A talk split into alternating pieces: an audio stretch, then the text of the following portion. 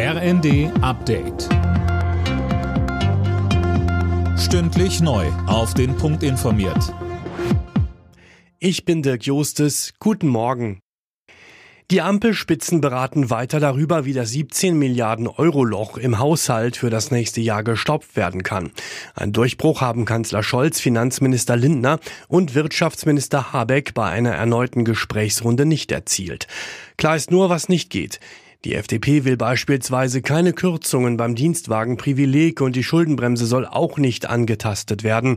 FDP-Fraktionsvize Meier sagt im ZDF. Die Schuldenbremse steht im Grundgesetz und äh, die Hürden dafür, die Schuldenbremse auszusetzen, sind sehr hoch und keine der Gründe, die von der SPD oder von den Grünen bisher genannt wurden, überzeugen uns.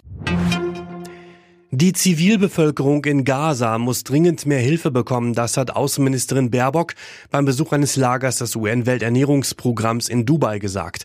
Die Versorgung der Menschen mit Lebensnotwendigem sei auch ein zentrales Sicherheitsinteresse von Israel, so Baerbock im ersten. Denn nur Hunger nährt den Hass und Hunger nährt den Terrorismus und gemeinsam als Partner in der Region müssen wir alles dafür tun, dass dieser Hunger bekämpft wird und zugleich der Terrorismus bekämpft wird. Im Innenausschuss des Bundestages geht es heute um die geplanten Erleichterungen bei Abschiebungen. Mehrere Experten sollen zum Gesetz gehört werden. Die Ampelregierung hatte sich darauf geeinigt, Abschiebungen einfacher machen zu wollen. Unter anderem sollen Behörden mehr Befugnisse bekommen. Heute wird der 75. Geburtstag der Menschenrechtserklärung gefeiert. Alle Menschen sind frei und gleich an Würde und Rechten geboren. Das steht in Artikel 1. Am europäischen Hauptsitz der Vereinten Nationen in Genf wird das heute gefeiert. Im Bundesliga-Spitzenspiel hat es keinen Sieger gegeben. Stuttgart und Leverkusen trennten sich 1 zu 1. Damit ist Leverkusen weiter ungeschlagener Spitzenreiter. Außerdem spielten Köln und Mainz 0 zu 0. Die Auslosung für das Pokalviertelfinale ergab folgende Partien.